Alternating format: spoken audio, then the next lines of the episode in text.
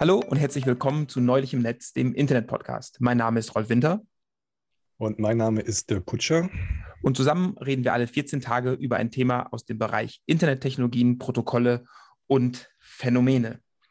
Dirk, was? beim letzten Mal hatten wir eine Folge in Überlänge. Hast ja. du dennoch was, was du zum Thema nachtragen möchtest, zum Thema Zentralisierung? Ja, man glaubt es kaum. Also äh, wir sind nicht, nicht mal zu allen Dingen gekommen, aber vielleicht nur ein, ein Thema. Wir haben ja so ein bisschen auch über ähm, Lobbyismus gesprochen. Also wenn irgendwie so der Staat zum Beispiel droht mit Regulierung und Zerschlagung, dann ist es ja mal sehr hilfreich, wenn das Unternehmen da so ein bisschen sich dem ähm, Staat gegenüber nähert und da vielleicht dafür, dafür, sorgt, dass das alles in die richtige Richtung läuft. Und mhm. da auch so ein bisschen geguckt, wie, also wie das jetzt bei den Social Media Firmen zum Beispiel läuft. Äh, die haben halt da überall hauptamtliche Leute und natürlich auch äh, finanzieren die gerade in den USA auch viele NGOs äh, in der Richtung. Und da ist ja auch so ein bisschen eine, eine Strategie ist ja, ja, erstmal so direkt halt Lobbyismus und Beratung quasi zu machen. Äh, manchmal reicht es aber nicht. Also jetzt zum Beispiel bei, bei Facebook, ich meine, da ist jetzt ja auch schon vielen Leuten klar geworden, wie gefährlich das äh, ganze Geschäftsmodell eigentlich auch ist, auch teilweise wie möglicherweise illegal da diese Daten gesammelt werden. Mhm. Ich sage nur in der EU zum Beispiel, die Übernahme von, von WhatsApp ist ja, wird ja kontrovers diskutiert. Und auch ja, was für, was für Auswirkungen das auf die Gesellschaft hat, also Cambridge Analytica, Trump-Wahl und so weiter.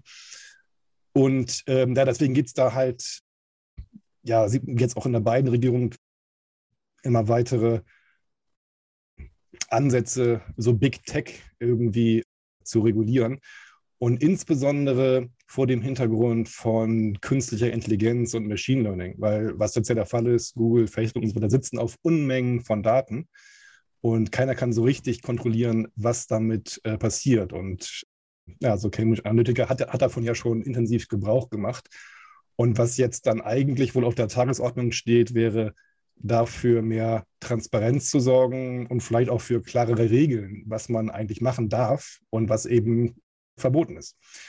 Und ja, was machst du, wenn du so einer Firma wie Facebook bist und äh, auf einmal äh, drohen da am Horizont so Regulierungs- und Transparenzregeln zu erscheinen? Naja, du fängst an, von Ethik zu reden. Also Ethik in der AI zum Beispiel, in der künstlichen Intelligenz. Und das passiert nicht nur in den USA. Also bei uns in Deutschland äh, hat Facebook ja an der TU München ein Institut mitfinanziert mit siebeneinhalb Millionen Euro, was ja für die TU München viel ist, äh, für Facebook gar nichts. Halt mit dem Ziel, Ethik in der künstlichen Intelligenz, ich sag mal, zu bearbeiten. Und das wurde 2019 im Oktober gegründet. Offiziell hieß es, ja, Facebook hat da keinen Einfluss, keine Vorgaben und so weiter. Hinterher kam leider raus, dass es ähm, eine Vereinbarung gab, dass, naja, diese 7,5 Millionen werden halt jährlich ausgezahlt. Äh, Facebook behält sich halt vor, ob das wirklich passiert. Und insbesondere haben sie halt den Direktor auch ausgewählt, also einen Wirtschaftsprofessor, der jetzt noch nicht so richtig zu Forschung im Kontext von Privacy oder künstlicher Intelligenz aufgefallen ist. Und das ist schon mal ja, interessante Entwicklung, die jetzt nicht nur Facebook sag mal, betrifft, sondern auch also Google macht, machen ähnliche Dinge, sponsern ähm, hier so Institute, die so ein bisschen dann in Richtung Ethik gehen. Halt mit dem Ziel, äh, eben äh, eine Diskussion über wirkliche Regeln und ähm, ja, Transparenzauflagen zu verhindern. Und ähm, naja, manchmal reicht das aber trotzdem immer noch nicht. Also was, was könnte man noch machen? Weiß nicht, wer ist in Deutschland zuständig für äh, digitale Infrastruktur? Also auf, auf Bundesebene. Oh, keine Ahnung. Äh, der Scheuer bestimmt nicht, oder doch? Doch. Äh, ist der, um Gottes Willen. Äh, genau. Andreas Scheuer, Verkehrsminister und zuständig für digitale Infrastruktur. Ja, wunderbar. Und dann haben wir auch noch äh, Dorothee Bär, die Staatsbeauftragte für Digitalisierung. Ja. Und äh, die hat auch ähm, am ähm, Eröffnungsevent von dem Facebook AI-Institut die Keynote gehalten. Was jetzt vor kurzem auch bekannt geworden ist, dass die Büroleiterin von Dorothee Bär, die gleichzeitig auch die Lebensgefährtin von Andreas Scheuer ist, jetzt Public Policy Direktorin für Zentraleuropa bei Facebook geworden ist. Und äh, das ist halt auch, ja, also ich will da jetzt nichts unterstellen oder so, aber auf jeden Fall Entwicklungen, die man, äh, ich sag mal, im Auge behalten muss und die natürlich auch sehr kritisch diskutiert wird. Und äh, ja, das nur so ein bisschen als, als ein, ich sag mal, ja, Fun Fact in Anführungszeichen, was auf der Ebene gerade passiert. Ja, hm, das ist natürlich übel, ne? wenn die dann quasi direkt von der Regierung da reinrutschen auf die andere Seite. Schwierig. Genau, gerade diese Person, Julia Reuss heißt die, die hat das äh, auch nicht zum ersten Mal gemacht. Die war nämlich vorher ja im Bundesverkehrsministerium beschäftigt. Da ah, hat sie ja. wahrscheinlich ihren Lebensgefährten kennengelernt. Und ist danach ja auch zu einer äh, Lobbyposition bei der Deutschen Bahn gewechselt. Und dann, also äh, ja, das ist gut, das ist das ganze Thema Lobbyismus ist natürlich insgesamt ja sehr, sehr heikel auch und müsste man generell mal ein bisschen genauer angucken. Aber gerade jetzt in, in diesem aktuellen Kontext, mit dem wir uns beschäftigen, ähm, naja, sieht man halt einfach, wie, wie diese großen Firmen agieren. Und man muss mal abwarten, ja, was da jetzt passiert. Also jetzt sind ja, also nicht nur in den USA, sondern auch in Europa verschiedene Vorhaben gestartet, um da die, die Regulierung weiter voranzutreiben. Und das wird sicherlich ja noch, eine, noch viele Gelegenheit geben, darüber weiter zu sprechen. Ja. Das denke ich auch. Ja. Also äh, je mehr Regulierung irgendwie in den Startlöchern steht, desto mehr wird natürlich dagegen lobbyiert. Das wird bestimmt noch ganz spannend.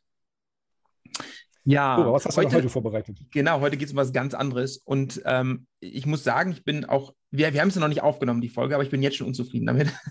es ist, äh, man hat natürlich mal relativ wenig Zeit, sich vorzubereiten. Und ähm, irgendwann gibt es so einen Punkt, wenn du dich vorbereitest auf ein Thema und du merkst, da wird nichts, dann ist eigentlich schon zu spät. Dann musst du das jetzt durchziehen. Und ich glaube, das ist heute so ein Thema, ich möchte aber erstmal über den Trigger sprechen, wie ich auf das, The wie ich auf das Thema gekommen bin. Und vielleicht gibt es das an deiner Hochschule ja auch manchmal. Manchmal kommen so Anfragen rein und du musst irgendwas ja. beantworten von irgendeiner Gruppe oder vom Präsidium oder es gibt irgendeine Frage, die beantwortet werden muss. Und die Frage, die uns an unseren äh, äh Fachbereich gestellt wurde, war, wer lehrt denn was im Bereich der 17 UN Sustainable Development Goals? Oh ja, das ist, äh, ist mir nicht unbekannt. Ja, genau, weil bei vielen äh, Forschungsanträgen muss man sich ja auch darauf beziehen mittlerweile und sagen, was ja. tun wir denn in den Bereichen? Für die Hörer, die, die, die nicht kennen, also da gibt es so Sachen wie zum Beispiel, ein Goal ist No Poverty, Zero Hunger, Gender Equality, Clean Water and Sanitation, also alles so Dinge, die die Welt grundlegend verbessern.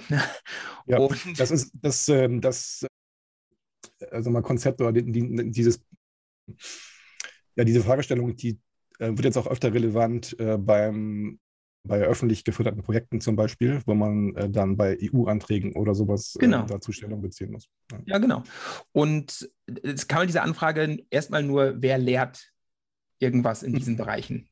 Und warum wusste auch keiner so richtig, ob äh, Abschlussarbeiten und Forschungsprojekte dazugehören, wusste auch keiner so richtig. Und dann wollte man, glaube ich, nachfragen. Ist aber bis heute nichts mehr gekommen. Irgendwie, ich weiß nicht, wird wahrscheinlich wieder versandet keine Ahnung. Aber das war so der Trigger für mich, ob ich nicht auch mit meiner Forschung irgendwie irgendwelchen Zielen helfe, um den Planeten lebenswerter zu machen. Und ich habe mal bin mal in mich gegangen und habe mir auch die 17 UN Sustainability Development Goals nochmal angeschaut.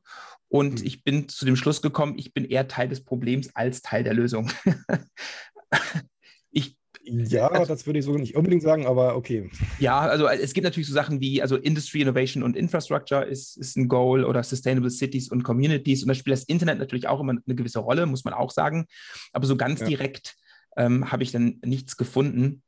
Und äh, es ist tatsächlich auch so, dass Deutschland sich als Land Ziele gesetzt hat, die diesen grundsätzlichen Zielen irgendwie entgegenkommen. Und wenn man wissen will, wie weit wir sind und welche Ziele wir haben, habe ich auch tatsächlich die Dokumente dazu gefunden. Das sind nämlich vom Statistischen Bundesamt gibt es regelmäßig einen Bericht, der heißt Nachhaltige Entwicklung in Deutschland, Indikatorenbericht, Jahreszahl. Und von 2021 gibt es den schon. Stehen ganz, ganz viele Ziele schon drin. Ich gebe dir mal zwei und jetzt kannst du mhm. mal raten, Dirk, wie, wie weit wir diese schon, wie, wie, nah wir dran sind an der Erfüllung dieser Ziele. Das sind doch Milestones immer, ne? die, die äh, sagen dann 2025 wollen wir da sein, 2030 da, 2050 dort oder sowas. Und ein das Tag. Wahrscheinlich nicht sein wie bei den Pariser Klimaschutzzielen. könnte man vermuten. Aber ich habe zwei Sachen mitgebracht, die vielleicht interessant sind. Nämlich der erste ist der Anteil des Stroms aus erneuerbaren Energiequellen am Bruttostromverbrauch ist ein Ziel. Und für 2020 war das Ziel 35 Prozent. Hm. Was meinst du? Sind wir da on target oder eher nicht? Das ist ähm, immer so ein bisschen eine Frage, auch wie man das rechnet. Also an also guten Tagen haben wir ja quasi 100 Prozent. Übers Jahr, übers Jahr, der, der Jahresmittel. Übers Jahr, ne? genau. Mhm. Und äh, übers Jahr würde ich eher sagen, eher nein. Tatsächlich waren wir 2019 schon bei 42 Prozent. Also wir oh, okay. sind über Target sogar. Also es ist okay. total erfreulich, fand ich gut. Jetzt kommt was, was uns eher betrifft, der Breitbandausbau. Ja. Dirk, was meinst du, was ist denn wohl das Ziel, bevor wir jetzt über die Erfüllung gehen? Was meinst du, was hat die Bundesregierung für ein Ziel ausgerufen? Also das Ziel, denke ich, muss sein, dass man sag mal, einen ähm, sag mal, großen Anteil der Bevölkerung mit einer Mindestgeschwindigkeit anbindet. Ich sag mal, vielleicht ist die Mindestgeschwindigkeit, so wie ich das einschätzen würde, sowas wie 16 Megabit pro Sekunde oder so. Nee, nee, viel höher. Das Ziel ist, höher? ja, soll ich es dir sagen?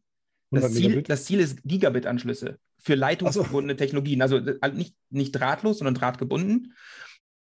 Das, wir, wir wollen Gigabit-Anschlüsse haben. Und wann sollen 100 Gigabit-Anschlüsse haben? Was meinst du, was will Deutschland? Was will die Regierung? 2025. Boah, Dirk, perfekt. 2025 soll, sollen 100% der Haushalte mit Gigabit-Anschlüssen versorgbar sein. Das heißt, ähm, die, die, die, Technik muss es hergeben, ist nicht, dass das Produkt angeboten wird. Also zum Beispiel, ich habe Fiber to the Home bei mir. Klar könnte ja. ich Gigabit drüber bekommen, aber mein Provider, ich glaube, aktuell könnte ich ein halbes Gigabit tatsächlich bekommen. Aber die Technik ist da, die würde mhm. das tatsächlich bringen. Mhm. So. Ja, ich habe ich hab das tatsächlich, äh, ein Gigabit pro Sekunde, über Kabel. Ah ja, genau. Und tatsächlich. Gut, Kabel, Shared Medium, weiß man ja, was das bedeutet aber technisch möglich. technisch möglich, genau. Das würde, du würdest zum Beispiel, zum Beispiel unter Zielerfüllung schon zählen. Und tatsächlich ja. Mitte 2020, ein Großteil ist tatsächlich über Kabelanschlüsse. Fiber ähm, ist weniger als über Kabelanschlüsse. Was meinst du, wo sind wir denn aktuell, Mitte 2020? Wie viel Prozent der Gesamtbevölkerung könnte denn Gigabit-fähig sein? Ach so, ähm, hm, ich sag mal 20 Prozent. Das hat mich jetzt, diese Zahl hat mich gewundert. Ich hätte auch eher so um 20 Prozent gerechnet. 55 Prozent der Haushalte in Deutschland. Wobei die meisten natürlich in urbanen Regionen sind, muss man auch sagen. Auf dem Land ist es mhm. ein bisschen schlechter. Ein Großteil davon sind Kabelanschlüsse, der Rest ist Fiber und Fiber sind nur 13,8 Prozent. Das heißt, von diesen 55 Prozent sind 13 äh, insgesamt und 13,8 Prozent davon also nicht davon, aber der Anteil davon ähm, sind, äh, ist nur Fiber. Und ist die Frage, wie das gerechnet wird. Ne? Also ja, ja, genau. ähm, bei, bei, bei Kabel ist, kann man ja sagen, okay, theoretisch kann man das mit Kabel erreichen. Ob jetzt die Anschlüsse das jeweils hergeben, ist vielleicht nochmal eine andere Frage. Ich weiß, genau, nicht jeder genau, wird es nicht bekommen. Genau, genau exakt. Aber ähm, Ende 2018, muss man auch sagen, waren nur, also äh, weniger als zwei Jahre vorher, 27,3 Prozent Gigabit fähig. Das hm. wird schnell mehr. Und ich kann es für Augsburg sagen und Umgebung, hier wird gerade tatsächlich viel mit Fiber gemacht. Also hier sieht man überall ständig Baustellen und dann hm. sieht man äh, deutsche Glasfaser da und Mnet und äh, die Telekom, die bauen hier gerade massiv aus. Hm. Ja, ähm, das ist, sieht man hier auch in der Gegend, ähm, genau. Und ist erstmal gut. Also und vielleicht liegt es auch damit, dass man einfach gesagt hat, 2025 soll das so sein. Vielleicht. Ja, und man, also man merkt auch, weiß ich nicht, jetzt zum Beispiel bei Leuten, die so in der unserem Bereich arbeiten und sowas, die suchen sich mittlerweile ihre Wohnung einfach danach aus, äh, wo gibt es, gibt es hier Glasfaser, ja oder nein? Ja, und Firmen auch. Die anderen sind einfach nicht mehr interessant. Genau, exakt. Also ich kenne Leute, die sind gerade umgezogen, weil einfach ähm, ähm, in der alten Wohnung gab es kein Glasfaser und dann äh, wurden neue Häuser gebaut und äh, das erschien alles sehr viel attraktiver und kann ich auch nachvollziehen. Ja, ich auch. Vollkommen ja, so, aber jetzt, äh, da kam, das war, das war nur der Trigger bisher, ja. Da kam das her. Und das Thema hat aber auch irgendwie was damit zu tun. Magst du raten? Äh, das Thema hat damit zu tun. Mit den Sustainable Development Goals der UN. Naja, also Energieverbrauch meinst du nicht? Doch, also, genau das. Ich, ah, ich habe okay, mich gefragt, wie viel Strom verbraucht das Internet? Oh ja, okay. Ja, okay. Das war meine Ausgangsfrage. Und ich kann dir jetzt schon die Antwort geben, dann machen wir es ganz kurz. Keine Ahnung. das hängt auch davon ab, wie man es nutzt. und wie man es definiert und wen man ja. fragt. Es gibt viele Studien dafür, die zum Teil gegenteilige Aussagen haben. Und ähm, ja, es war ein bisschen frustrierend, aber äh, dazu später mehr. Ich habe eine eigene Abschätzung, werde ich am Ende abgeben. Also ich habe, genau, ich hab, das ist lustig, weil ich habe gerade heute äh, so ein bisschen recherchiert ähm, und zwar, wie viel Strom eigentlich eine Starlink-Schüssel benötigt. Ah. Und es sind über 100 Watt. Ja, das ist schon ordentlich.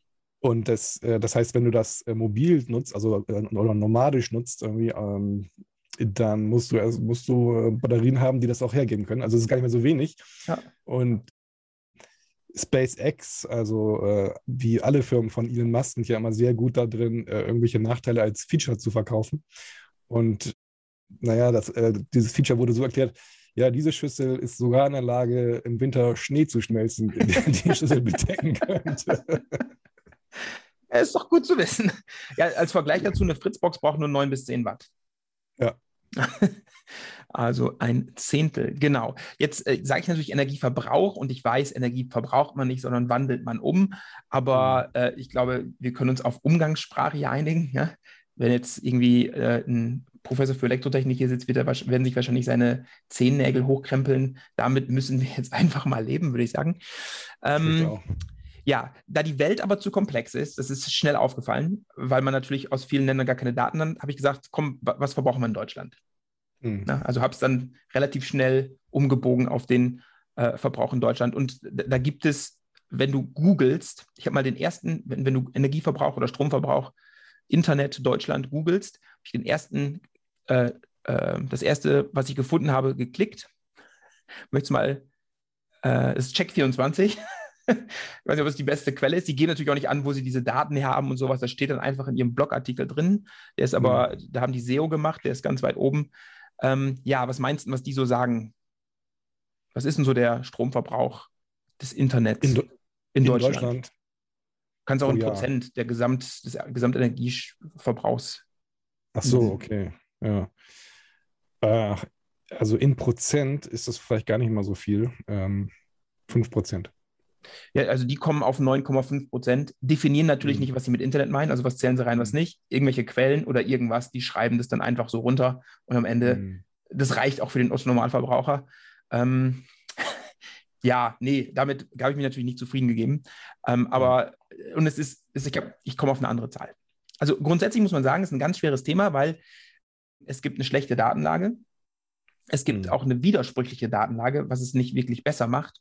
Ähm, und es gibt auch ganz viele Paper, die so ein bisschen alarmistisch sind, die dann sagen, oh, um Gottes Willen, in, da waren einige dabei, die haben für 2025 vorausgesagt, 20 Prozent des gesamten Weltenergie, äh, Strom, nicht Energie, sondern Strombedarfs äh, wird das Internet verbrauchen etc. Sehr alarmistisch. Davon gibt es aber viele, unter anderem auch von so komischen Projekten, die, die dann natürlich einen Vorteil davon hätten. Wenn die Leute das den abkaufen würden. Dann muss ja, natürlich. Wie du, schon, wie du schon, sagst, das ist die Frage, was man, was ist, was zählt man jetzt zum Internet dazu? Sind das genau. jetzt nur Router, Switches und Basisstationen? Ich meine, Internet für uns ist ja heute auch viel Computing, also Edge Computing, möglicherweise ähm, Amazon Cloud, also ähm, die ganze ja. Serverinfrastruktur. Das ich ist halt die große Frage. Dazu. Blockchain, also ist das, ist das auch Internet? ja, Blockchain habe ich jetzt mal rausgelassen, aber ich habe ähm, viele Dinge reingezählt. Ich habe sogar den, die, den Verbrauch der Endgeräte des äh, Konsumenten mit reingezählt. Aber auch da muss man natürlich sagen, wenn ich jetzt einen Fernseher habe, dann kann ich Kabelfernsehen schauen, aber auch Netflix drauf schauen. Ist Kabel, wenn ich Kabelfernsehen schaue, Internet-Usage? Eigentlich nicht. Wenn ich Netflix hm. schaue, schon. Da habe ich gesagt, komm, alles, was irgendwie IT ist, ist heute ja, das, das ist internetfähig und das Internet, gell? Ähm, auch mhm. Desktop-Computer, der ist auch nicht immer im Internet äh, und, und macht da was. Ja, also es ist schwierig. Also Datenlage schlecht, man muss genau definieren, was zum Internet gehört und jede Studie macht es irgendwie anders. Dann muss man fairerweise sagen, das Internet spart ja eventuell auch Energie. Also wenn du zum Beispiel, keine Ahnung, modernes Flottenmanagement hast, dann sparst du Diesel. Das müsste man auch irgendwie verrechnen. Dann wird es noch komplexer ja, oder Zoom-Call genau, versus Business Travel. Genau, rechne mal aus, wie viel Energieäquivalent wir an Kerosin gerade sparen. Exakt. Genau. Und da gibt es eben ganz, ganz viele Sachen. Google hat nach ein paar Zahlen genannt, die waren ganz interessant, dazu kommen wir dann später. Darum, so eine, eigentlich bräuchte man so eine Energiebilanz und da, das macht es natürlich noch komplexer. Und wenn man ganz, ganz genau sein möchte, dann muss man so dieses Lifecycling noch betrachten. Ne? Also was kostet die Herstellung von einem Router? Und was kostet mhm. es, den zu recyceln und solche Geschichten? Ich habe mich jetzt erstmal darauf konzentriert zu sagen, was ist der, der Stromverbrauch durch den mhm. Betrieb dieser Dinge und habe das Ganze ein bisschen ähm, eingegrenzt. Jetzt fangen mhm. wir vielleicht erstmal an mit dem Stromverbrauch in Deutschland. Ja. Also ich habe auch nur Strom genommen, also Diesel und sowas, äh, äh, an, Gase, andere Energieträger, Kohle habe ich jetzt erstmal alles komplett rausgelassen, Wärme habe ich rausgelassen. Also erstmal nur Strom. Und das Erste, was ich lernen musste, war so ein kleines Aha. Es gibt ja ganz viele Größenordnungen für Energie und alle werden irgendwie genutzt. Das heißt, ich musste ständig hin und her rechnen. Ne? Es gibt ja hm. äh, bei den SI-Einheiten Joule, mhm. da könnte man benutzen. Wir nutzen für Strom typischerweise Wattstunden, Kilowattstunden. Die kann man Gott sei Dank hin und her rechnen. Also da gibt es eine, eine schöne äh, Formel. Eine Wattsekunde ist ein Joule. Das heißt, eine Kilowattstunde sind 3600 Kilojoule, äh, 3600 Joule oder 3,6 ähm, Kilojoule. Und äh, ich fand es dann irgendwann ziemlich schwer, mit Gigawatt, Terawatt und was weiß ich, Wattstunden ähm, zu hantieren. Deswegen habe ich mir eine neue Metrik ausgedacht, die vielleicht ein bisschen einfacher ist äh, okay. äh, und griffiger. Und zwar habe ich mir überlegt, was verbraucht denn so ein Mensch eigentlich? Und wir kennen, da sind es ja Kilokalorien, die wir benutzen. Mhm. Auch da kann man schön hin und her rechnen. Und so, ich habe jetzt mal, je nach Alter, Geschlecht und Aktivität verbrauchen wir natürlich unterschiedlich viel. Ja.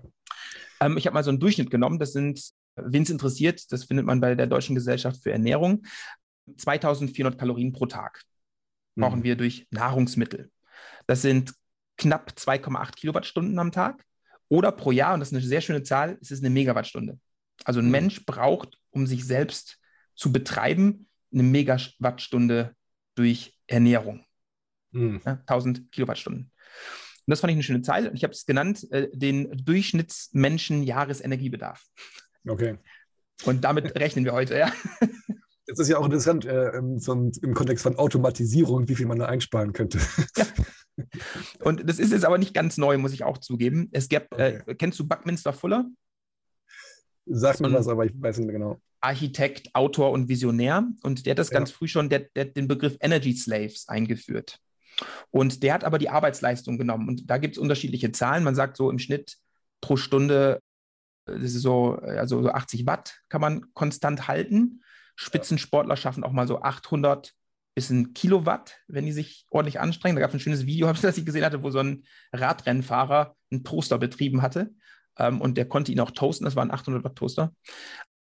Und, aber da ist es schwierig, weil äh, dann muss man sich, überlegen, äh, ja, nehme ich jetzt, was ist so ein Durchschnittsmensch und nehme ich eine 40-Stunden-Woche oder nehme ich konstant oder wie auch immer. Das habe ich nicht genommen. Ich habe einfach die Gesamtenergie, die ich brauche, um, um ein, Leben zu erhalten und zu leben. Da gibt es einen schönen Comic von äh, Stuart McMillan, den, den verlinke ich in den Show Notes. Der ist wirklich super gemacht. Den sollte man sich anschauen, wenn einen das Thema interessiert, weil er auch schöne Vergleiche zieht. Und die, diese Energy Slaves auch malt und sowas. Das ist eine schöne Visualisierung. Genau, also meine Betrachtung ist ein bisschen anders. Der volle Energiebedarf eines Menschen. Und weil es so eine schöne runde Zahl ist. Dann gibt es auch noch Steinkohleeinheiten, die bei Primärenergieträgern häufig verwendet wird. Ne? Also so ein Kilogramm Steinkohleeinheiten sind 8,141 Kilowattstunden. Das nehme ich hm. gar nicht. Das interessiert ja. mich überhaupt nicht. Gibt es aber. So, jetzt das Problem ist bei den Daten, die es gibt, diese Statistiken, manchmal ist es alles an Energie, manchmal nur Strom, manchmal ist es Bruttostromverbrauch, da sind dann so Verluste mit drin und der Eigenverbrauch der Kraftwerke, manchmal ist es netto schwierig, dann tatsächlich immer Vergleiche, saubere Vergleiche machen zu können. Hm. Aber es gibt die, das BMWI hat es, ähm, also das Bundesministerium für Wirtschaft und Energie hat das veröffentlicht, basierend auf Daten von der AG Energiebilanzen e.V. Die okay. sind wohl, die machen die Daten für viele Ministerien auch. Und in 2019, ich nehme 2019, weil, aus zwei Gründen, die Datenlage ist besser als für 2020 Plus es ist kein Corona-Jahr, weil da ja wieder Dinge anders sein können. Also wir haben so ein Standardjahr genommen, 2019. Und da hatten wir tatsächlich ein, ein Brutto-Stromverbrauch von 579,8 Terawattstunden in Deutschland. Mhm. 42 Prozent hatten wir gesagt, davon sind schon aus erneuerbaren Energien, was gut ist. Also nur für die mhm. CO2-Bilanz ist es gut. Und wir sind Exporteure. Also manchmal importieren wir, manchmal exportieren wir, je nachdem auch gerade, wie die erneuerbaren Energien gerade liefern oder auch nicht. Wir exportieren tatsächlich. Wir haben äh, exportiert 72,4 Terawatt und nur 39,8 importiert. Das heißt, wir haben 32,6 Terawattstunden exportiert. Wir sind ein Energieexporteur. So, und wenn man jetzt nur diese 579,8 Terawattstunden nimmt, dann äh, kann man das schön umrechnen jetzt in den Jahresmenschenenergiebedarf. Das heißt, der Strom, den wir erzeugen, die, die Energie könnte 579 Millionen Menschen betreiben.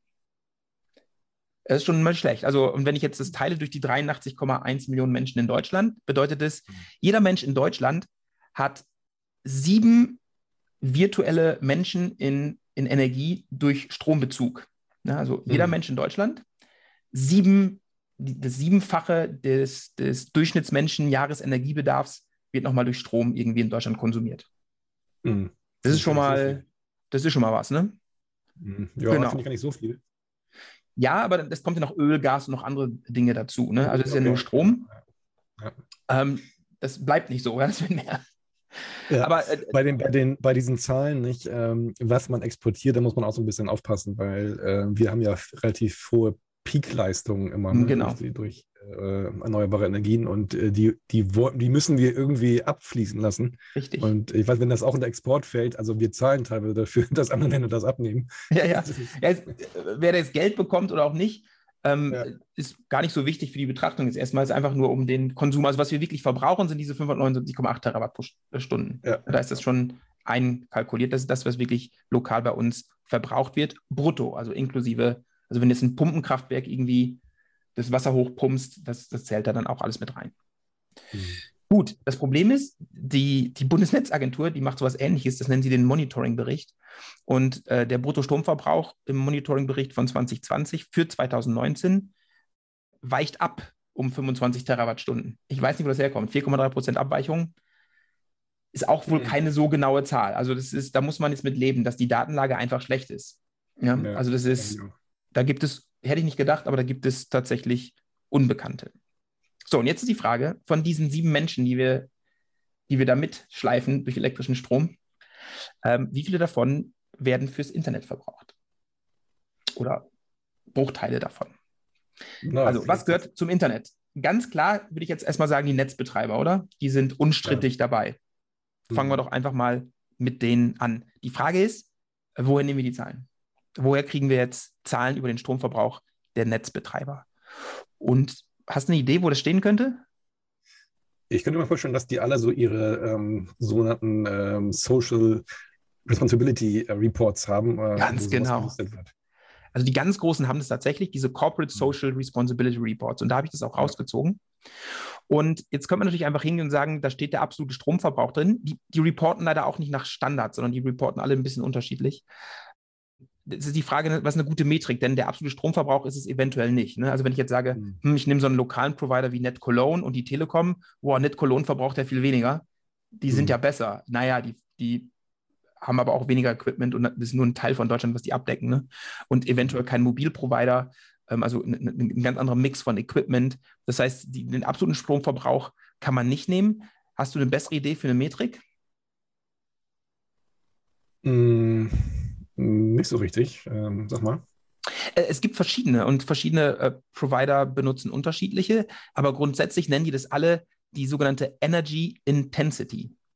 Und ich, das ist hier die, das Department of Energy in den USA hat es definiert als, also Energy Intensity is measured by the quantity of energy required per unit output of activity.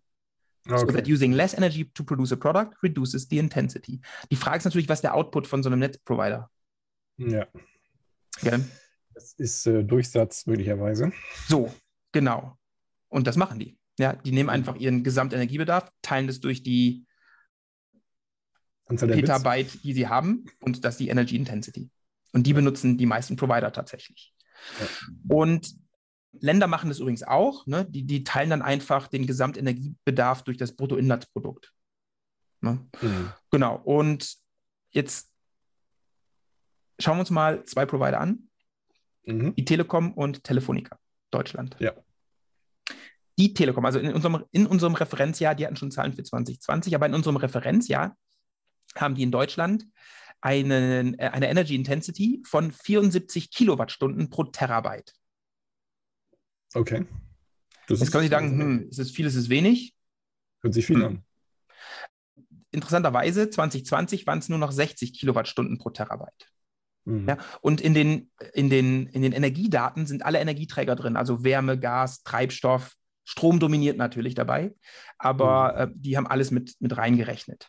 Und der Gesamtstromverbrauch konzernweit war 8,12 Gigawattstunden und in Deutschland äh, Terawattstunden und in Deutschland waren es 2,6 Terawattstunden. Ja, und okay. jetzt muss man sagen, tatsächlich, Deutsche Telekom, äh, einmal kurz applaudieren, ähm, seit 2020 in Deutschland alles aus erneuerbaren Energien. Das mhm. ist schon mal äh, ein äh, gutes Signal. Und wenn man sich jetzt den Trend dieser Metrik anschaut, sinkt es seit 2018 kontinuierlich. Also in Deutschland sind es 110 in 2018, 74 in 2019, 60 in 2020. Okay. Ja. Jetzt, wenn man da mal drüber nachdenkt, wow, krass, in zwei Jahren fast halbiert. Liegt das nicht Aber, einfach nur an der Band Bandbreitenentwicklung? Ähm, so. Eigentlich ist es, wenn man drüber nachdenkt, eine Bullshit-Metrik. Du hast das gleiche Netz, nehmen wir mal, du machst nichts an deinem Netz. Das bleibt so. Das Datenvolumen steigt. Das heißt, im Nenner, die Zahl bleibt gleich. Äh, äh, Im Zähler, die Zahl bleibt gleich. Im Nenner, die steigt. Das heißt, der Wert wird automatisch kleiner. Und du hast nichts getan. Das ist so ähnlich wie wenn dein SUV immer schwerer wird und dann vielleicht nicht proportional mehr verbraucht, sondern ein bisschen weniger, so ein bisschen grüner. So. Eigentlich, wenn man ganz ehrlich ist, selbst wenn ich an meinem Netz nichts mache, also sagen wir mal, ich, ich fahre es in, in, es ist overprovisioned und ich habe noch jede Menge Platz. Ja, automatisch durch den, den, den steigenden Internet-Traffic wird diese Metrik besser. Ja. Ist vielleicht nicht die beste Metrik, die man benutzen könnte, wenn man mal wirklich drüber nachdenkt. Ja. Es kommt drauf an, ne? Also ähm, das hängt davon an, was man betrachtet, glaube ich. Also mhm. wenn ich jetzt, ähm, ich weiß nicht, zum Beispiel sowas wie ein Funknetz oder sowas betreibe, dann könnte ich mir schon vorstellen, dass das irgendwie eine ganz brauchbare Metrik ist, weil alles andere ist irgendwie schwierig für so einen Gesamtverbrauch ähm, eines ganzen Providers ist es in der Tat so ein bisschen äh, Greenwashing möglicherweise. Ja, genau. Und was man natürlich sagen kann, ist, das wird jedes Jahr ein bisschen besser. Auch wenn ich jetzt zum Beispiel, sagen wir mal, ich habe ein 10 Gigabit Interface, ich mache jetzt ein 100 Gigabit Interface rein. Das 100 mhm. Gigabit Interface verbraucht jetzt nicht zehnmal mehr Strom. Mhm, also Klar. ist alles, ist, ist schwierig. Also ich finde es an sich, fand ich es am Anfang vielleicht, wie, wir auch, wie du ja auch automatisch drauf gekommen bist, eine vielleicht ganz gute Metrik. Andererseits, es ist so eine sich selbst senkende Metrik, zumindest über gewisse Zeiträume. Ähm, und das, das kann einfach nur besser werden. Konzernweit übrigens, also die Telekom hat ja viele Ländergesellschaften, ist der Wert wesentlich schlechter. Das ist bei 119 Kilowattstunden pro Terabyte, also doppelt so groß, wenn man es mhm. konzernweit betrachtet. Und da sinkt es auch nicht so schnell. Also da waren es 2019, 2018 waren es 163 Terawattstunden. Jetzt ist es äh, dann einmal rapide gesunken 2020. Ähm, ja, hm. gut, äh, Telefonica habe ich die Daten auch gefunden. Ähm, die haben es in Gigawattstunden pro Petabyte angegeben. Da musste ich schon wieder umrechnen. Ne? Ich hoffe, in all diesen Daten sind keine Umrechnungsfehler, weil das alles nachts passiert ist. Da könnte sich da einer reingeschlichen haben. Die sind bei 120 Kilowattstunden pro Terabyte in 2019. Das heißt doppelt so schlecht. Jetzt habe ich mich aber Folgendes auch gefragt ich könnte ja jetzt tatsächlich auch den Nenner massieren, weil was ist denn das Traffic-Volumen? Ist es mhm. jeder Router im Netzwerk oder ist es nur am Rande? Also habe ich was gemacht. Ich habe die, auf der Webseite steht da, wer dafür zuständig ist, die habe ich angeschrieben. Okay. Ja. Ich habe von der, ich habe die Telekom angeschrieben und Telefonica und da jetzt großes Kudos, die haben beide geantwortet und mhm. versucht mir all meine Fragen zu beantworten. Also eine Frage war, könnt ihr mir das aufsplitten nach Netzsegment, also Core, Access, ähm, Festnetz und Access Mobile? Mhm. Ähm, die Telekom arbeitet noch dran am letzten. Das wollen sie wahrscheinlich nicht rausgeben. Ähm, aber Telefonica, die haben, das, die haben das mir genannt. Ja, also mhm. man musste nachhaken vielleicht nochmal, aber die waren extrem offen, muss man wirklich sagen. Aber auch die, die Telekom hat zumindest die erste Frage beantwortet. Äh, wie oft wird das Byte gezählt? Also ich hatte als Beispiel genannt, nehmen wir mal an, da kommt ein Paket rein in euer Netz mhm. und das muss durch drei Router weiter und dann geht es raus. Ist es, also mit den beiden Border-Routern, fünf Router, ist es, sind das, wenn das ein 1000 Byte großes Paket reinkommt, sind es 5000 ja. Byte? Ist es 1000 Byte oder 2000, wo es rein und raus geht? Ne? Also mein Tipp ist, dass äh, auf jedem Router die Traffic-Statistik äh, ausgewertet wird, dass man alles zusammen addiert. Tatsächlich ist es so, also äh, von der Telekom habe ich gehört, sie zählen jedes Byte nur einmal. Das glaube ich nicht, wenn ich ganz ehrlich bin. Weil, was ist denn so ein Transit-Byte? Ne? Also, das, kommt beim Router rein, wird durchs Internetnetz geleitet und geht dann wieder raus. Woher weiß der ausgehende Router, dass es schon mal gezählt wurde? Was ist, was ist mit den Multicast-Paketen bei Entertain? Oh, das kommt noch hinzu. Ne? Also ich, ich würde tatsächlich vermuten, also die, die, äh, bei, der, bei der Telefonica wurde mir gesagt, das wird an den Endpunkten gezählt. Also ich, wenn's Netz, ich denke, wenn es reinkommt und rausgeht, da muss man eh ein mhm. Reporting haben, für, weil, wenn man dann einen Link hat, den man bezahlt, muss man ja, ja. eh die Traffic-Statistiken machen. Also denke ja, okay. ich. okay, äh, aber ja, das stimmt, das stimmt, ja. Da wird es wahrscheinlich herkommen. Also ich denke, jedes Byte wird zweimal gezählt. Wenn es mhm. reinkommt, wenn es rausgeht. Wenn es intern bleibt, vielleicht sogar nur einmal, ich weiß es nicht. Aber mhm. deswegen, da kann man eben auch massieren an, an dieser. Also ich hätte, was, ich, was mir fehlt, ist so, eine, so ein Standard, nach denen alle Provider das machen. Um mhm. das irgendwie auch vergleichbar zu machen. Das scheint es in dem Fall aber nicht so zu geben. Was das Schöne an, an den Telefonica-Zahlen sind, die haben tatsächlich den Energiebedarf auch nochmal fürs Netz plus ihre Rechenzentren gegeben. Ja, also mhm. separat, was ich sehr gut fand. Und äh, da gab es übrigens im Corona-Jahr einen Anstieg. Ansonsten fällt der Gesamtstromverbrauch bei der Telefonica tatsächlich, was auch ähm, sehr gut ist. Ja, aber grundsätzlich muss ich sagen, diese Presseabteilungen bei diesen Konzernen funktionieren gut und sind äh, sehr nett und hilfsbereit. Da mussten auch mhm. Fachkollegen mhm. gefragt werden, das haben die alles gemacht und sind dann mit Antworten zurückgekommen. Mhm. Das war wirklich sehr, sehr nett. Ähm, der, die Telefonica hat dann übrigens noch ähm, gesagt, wie viel äh, äh, Energie für welches Netzsegment benutzt wird. Im mhm. also 96 Prozent des gesamten Stromverbrauchs ist für das Netz und die verbleibenden 4% sind für Büros und Shops. Ja. Und im Netz entfallen, also äh, 84,4% von den 96% für die Mobilfunkstationen. Mhm. 84% über 84% für den Mobilfunk. Weißt Dann, du auch, äh, warum so viel ist? Weil die einfach unfassbar viel brauchen. Also, mm, ja, also, also ähm, klar, das sind, das sind ja quasi so kleine Gebäude oder Container, kann man auch sagen die haben alle eine Klimaanlage eingebaut. Ja, wie bei Rechenzentren auch, muss gekühlt werden. Ne? Genau, und ähm, wenn man da mal guckt, was jetzt innerhalb einer Basisstation am meisten verbraucht, ist es garantiert immer die Klimaanlage. Ja, bei also Rechenzentren ja, weiß man das. Genau. genau. Das sehen wir dann gleich, da gibt es nämlich eine schöne Metrik. Okay, alles klar, ja. Und dann 13,6 Prozent auf die, Sie haben es Knotenpunkte genannt, Fixed Switching Sites und Mobile Telephone Switching Offices, also die Mobilfunkvermittlungsstellen und 2% bei denen auf das äh, Data Center. Mhm. Ich habe bei Vodafone nochmal nachgeschaut, das ist übrigens ganz ähnlich. Die haben 73% des Gesamtenergiestromverbrauchs geht auch da auf die Basisstation.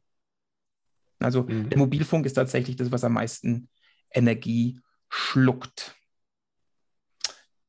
Ja, also das war erhellend und falls die Presseleute diesen Podcast hören, vielen Dank äh, tatsächlich für die sehr hilfreichen Informationen. Dann bin ich aber trotzdem nochmal über den Teich gegangen, über den großen und habe mir AT&T mhm. angeschaut.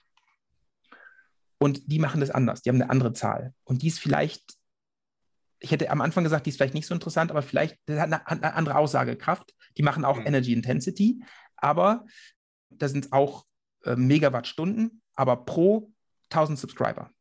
Das heißt, die Datenbasis anders. Die machen das einfach, die sagen, 1000 Subscriber brauchen so und so viel Megawattstunden. Finde ich auch ja. interessant, weil es unabhängig ist vom Traffic. Jetzt kann man einfach sagen, wir haben so und so viele Kunden und um diesen Kunden Internet-Service zu bringen, brauchen wir so viel Megawatt. Hm. Und das sollte auch runtergehen, wenn es gut läuft. Also das, ähm, eigentlich, genau, das, das ist eigentlich interessant, wenn das runtergeht. Genau. Also Und pro Revenue machen sie es auch noch. Also die machen das dann tatsächlich auch pro Geld. was natürlich ja. wahrscheinlich für die Shareholder äh, wesentlich interessanter ist.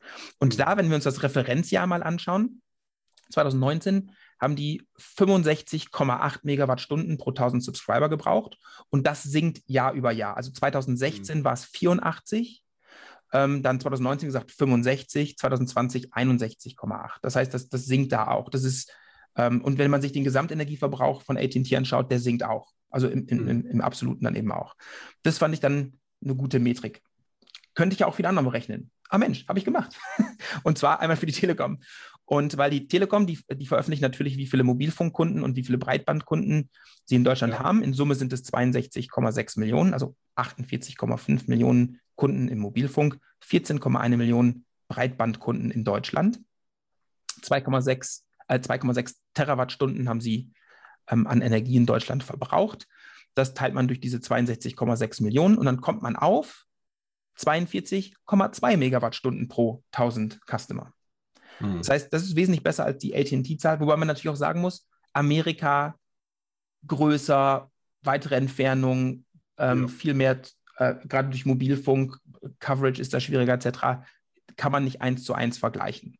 Ja, jetzt habe ich, hab ich mal gesagt, Mensch, jetzt machen wir mal Folgendes. Wir nehmen mal so, so einen Wert irgendwie dazwischen. Wir nehmen mal, keine Ahnung, 50 pro 1000 Customer. Das bedeutet tatsächlich, dass ähm, der Netzzugang durch diese Provider nur 0,05 Mal den Durchschnittsmenschen Jahresenergiebedarf benötigt pro Person in Deutschland. Das heißt, also du bist natürlich Mobilfunkkunde plus ähm, jetzt normaler Internetkunde. Das heißt, bei dir wäre es 0,1 Mal der Durchschnittsmenschen Jahresenergiebedarf. Würdest du verbrauchen für deinen Netzzugang? Ja, genau. Weiß Bescheid. Ich habe eine SIM-Karte im Auto, die wird aber mit Diesel äh, betrieben. das steht da vielleicht nicht mit rein.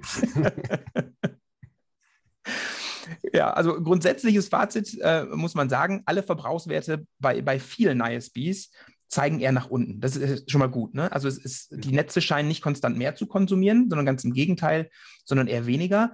Bei der Telekom geht es tatsächlich konzernweit hoch. In Deutschland sinkt es, aber konzernweit geht es hoch. Da kann natürlich sein, dass die mal was zugekauft haben und solche Geschichten. Das, das ist schwierig dann immer im Einzelnen ähm, herauszufinden was da die Effekte sind oder weil die 5G jetzt ausgebaut haben, aber dafür 3G noch nicht abgeschaltet haben. Das schalten die, glaube ich, jetzt erst ab. Äh, man weiß es nicht genau, wo das herkommt. Aber grundsätzlich bei den meisten ISPs geht das runter. Das ist sehr, sehr gut. Jetzt müsste man noch Sachen, wie gesagt, 3G-Abschaltung vielleicht noch berücksichtigen. Da gibt es vielleicht nochmal einen Gain, ähm, weil man da viel Energie spart, etc. 5G soll zumindest pro Byte wesentlich sparsamer sein. Ob es dann in Summe sparsamer ist, weiß man noch nicht. Das muss sich dann auch alles noch finden. Das sieht man dann noch. Aber also, ähm, ja. Gleich kurz dazu. Also, wie gesagt, das muss man mit Vorsicht genießen, weil was nochmal eine spannende Metrik wäre, jetzt gerade im Mobilfunkbereich, wäre der Verbrauch pro Site, also pro Basisstation. Ja. Ähm, und das wird sich ja, die Anzahl der Basisstationen wird sich bei 5G vermutlich nicht groß verringern. Nee. Vielleicht teilweise eher sogar in die andere Richtung. Und ähm, von daher, klar, sinkt der Verbrauch pro Bit, ähm, aber ähm, absolut vermutlich Wahrscheinlich nicht. nicht. Genau. Aber das müsste man jetzt erstmal beobachten. Vor allem die Technik wird auch immer besser und damit energiesparsamer. Äh, da muss man mal schon. Aber was ich als, als Fazit und auch hier wieder, wenn Leute von der Telekom und Telefonica und sonst wer hören, äh, ich finde, man braucht eine Initiative, äh, diese Zahlen zu harmonisieren. Macht es doch mal bitte. Das fände ich total gut. Ähm, das würde Transparenz schaffen und das wollen wir doch. Ja. Jetzt gibt es noch die International Energy Agency, die gibt es seit 1974. Mhm. Die wollten ursprünglich, das war so ist ein Länderzusammenschluss und ursprünglich ging es darum, die Verfügbarkeit von Öl zu stabilisieren. Klar, mhm. 1974. Ne? Heute sind die so eher im Bereich Sustainability ähm, unterwegs und Deutschland ist dann Mitglied. Die haben auch nochmal Zahlen rausgelassen und das ist natürlich toll, weil die so viele Ländermitgliedschaften haben, sieht man ein etwas komplexeres Bild. Und die sagen, äh, Transmission Networks, nennen die das, brauchen ein Prozent des erzeugten Stroms weltweit. Und die gehen 2019 von so 250 Terawattstunden aus. Das heißt, äh, etwas weniger als die Hälfte des deutschen Energieverbrauchs wird global für diese Transmission Networks gebraucht. Und die sagen auch, mhm. alle zwei Jahre halbiert sich die Energy Intensity für Fixed-Line-Technologien, muss man dazu mhm. sagen. Und das Datenvolumen geht äh, rapide hoch. Ähm, die hatten ein Beispiel da, zum Beispiel Sprint konnte den Energiebedarf zwischen 2014 und 2018 konstant halten. Ja, Also viele Provider können das tatsächlich konstant halten oder sogar senken. Mhm. Und da sind wir eigentlich in einer guten Position. Die mhm. Zugangsnetze und so, da brauchen wir uns keine großen Gedanken machen. Es sei denn, 5G macht alles kaputt, aber ansonsten läuft es ganz gut. Der zweite große Bereich, der, wie ich finde, auch komplett zum Internet gehört, sind Rechenzentren. Ja, klar. Weil so ein Rechenzentrum ohne Internetanbindung ist relativ lang, ein sehr langweiliger Ort. Mhm. ähm, natürlich machen die auch KI und was weiß ich, aber auch das irgendwie wird dann für Dienste benutzt, die wieder fürs, Re für, fürs Internet benötigt werden. Ne? Also Katzenbilder ja. zu erkennen, automatisiert. Das, dafür brauchen auch in die andere Richtung. Ne? Also auch, also auch äh, das Internet ohne Rechenzentrum ist halt auch nicht mehr so richtig vorstellbar. Exakt, genau. Ja. Das Problem ist, die meisten sind natürlich nicht unbedingt in Deutschland. Mhm. Bei EU-weit gesehen sind die meisten äh, äh, dann eben doch in Deutschland, wenn man äh, die EU als Basis nimmt. Und tatsächlich, da hat man viel ja, FAT gefunden, ne? Fear, Uncertainty and Doubt. Ähm, mhm. Da gab es so Berichte wie zum Beispiel Silicon Valley's Dirty Secret oder How to Stop Data Centers from Gobbling Up the World's Electricity. Davon findet man mhm. ganz, ganz viele Artikel. Die beziehen sich zum Teil auf falschen Daten, die dann später von diesen Organisationen auch als falsch gekennzeichnet wurden. Und äh, ja, ist ein bisschen schade. Aber da gibt es ein paar interessante Debatten, die du vielleicht kennst. Kennst du diese Google-Suchdebatte, wo mal so ein Physikprofessor von Harvard angeblich gesagt hat, wie viel ja. eine Google-Suche? Genau, ja. das war 2009, schon ein bisschen was her. Und der, der wurde zitiert in der Sunday Times, dass zwei Google-Suchen so viel CO2 verursachen, wie eine Teekanne voll Wasser zum Kochen zu bringen. Ähm, pro Suche das heißt, wären es dann 7 Gramm das, CO2. Äh, das Indexing mit eingezählt, vermutlich. Ja, dazu kommen wir gleich. Okay, okay. Es, es, kam später raus, der, der, hat sich dann, die haben sich auf eine Studie von dem bezogen und dann hat er gesagt, das steht ja doch gar nicht drin. und die Sunday Times musste natürlich später auch sagen, oh, oh sorry, ähm, aber wenn so eine Zahl mal raus ist, ist die raus. Ne? Das ist so das große mhm. Problem. Wenn die einmal raus ist, die raus. Und natürlich hat Google sich dazu geäußert. Die haben das natürlich dementiert. Der Pro Professor selbst hat es auch dementiert. Das hat er niemals gesagt. Die Studie gibt diese Zahl irgendwie nicht her. Und Google kommt auf 0,2 Gramm. Das war 2019, muss man auch sagen. Da hat sich natürlich viel getan seitdem. Äh, 0,2 Gramm pro Suche, also 0,0003 Kilowattstunden pro Suche. Und das beinhaltet den Aufbau des Indexes. Mhm, genau. Genau. Ähm, wenn man das jetzt wieder auf den Durchschnittsmenschen Jahresenergiebedarf umrechnet, dann äh, 3,3 Millionen Suchanfragen entsprechen einem Durchschnittsmenschen Jahresenergiebedarf. Okay. In 2009, das muss man natürlich sagen, die, die Rechner werden schneller, äh, bei, bei, gleichbleibendem oder so vielleicht sogar sinkendem Energiebedarf etc. etc. Das heißt, heute werden es andere Zahlen sein. 2009 mhm. waren das 3,3 Millionen Suchen, entsprechen einem Durchschnittsjahresmenschen Energiebedarf, also einer Megawattstunde. Ja, aber wie gesagt, heute definitiv besser. Dann gab es 2020 eine Kontroverse um 30 Minuten Netflix schauen. Hast du die mitbekommen? Auch nur so ähm, am Rand, aber ich kann mich daran erinnern, ja. Ja, das kam vom The Shift Project und die äh, habe ich jetzt öfter mal gefunden mit falschen Zahlen. Die haben gesagt, 30 Minuten Netflix schauen entspricht vier Meilen Autofahren. Ist klar.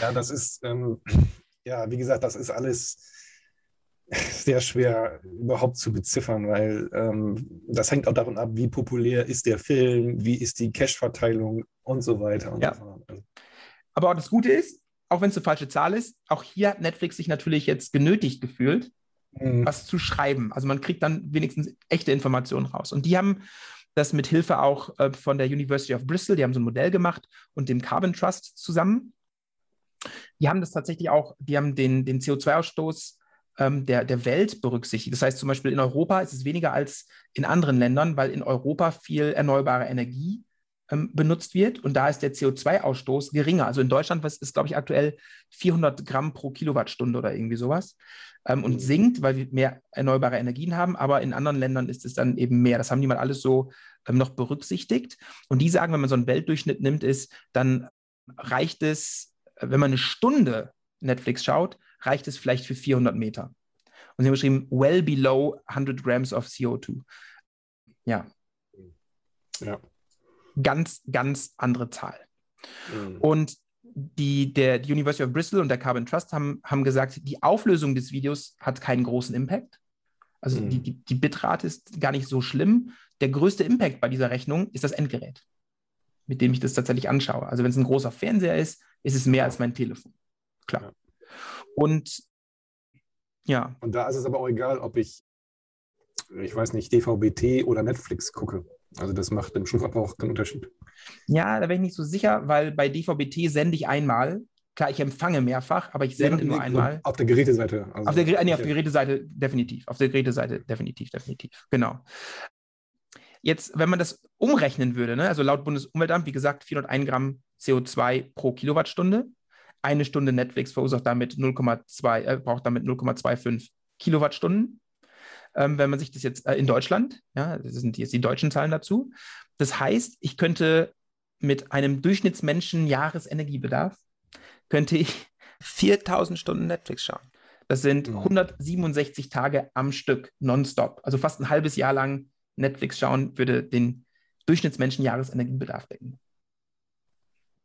Ja. Gut. Ist noch, ist vertretbar, würde ich jetzt fast sagen. So viel schaut ja auch. Ja, keiner. weiß ich nicht. Weiß ich nicht. Äh, ich glaube, so die, der, der, Betrieb eines Menschen für ein Jahr ist vielleicht doch noch ein bisschen wertvoller. wertvoller als ein halbes Jahr lang Fernsehen zu schauen. Definitiv. Doch. Aber es ist weit weg von diesen alarmistischen Zahlen. Das, das sollte ja, man vielleicht sagen. Und eine MIT-Studie, muss man aber auch sagen, und zwar eine von 2021, die kommt auf das Vierfache, ja, die kommt auf 441 Gramm CO2.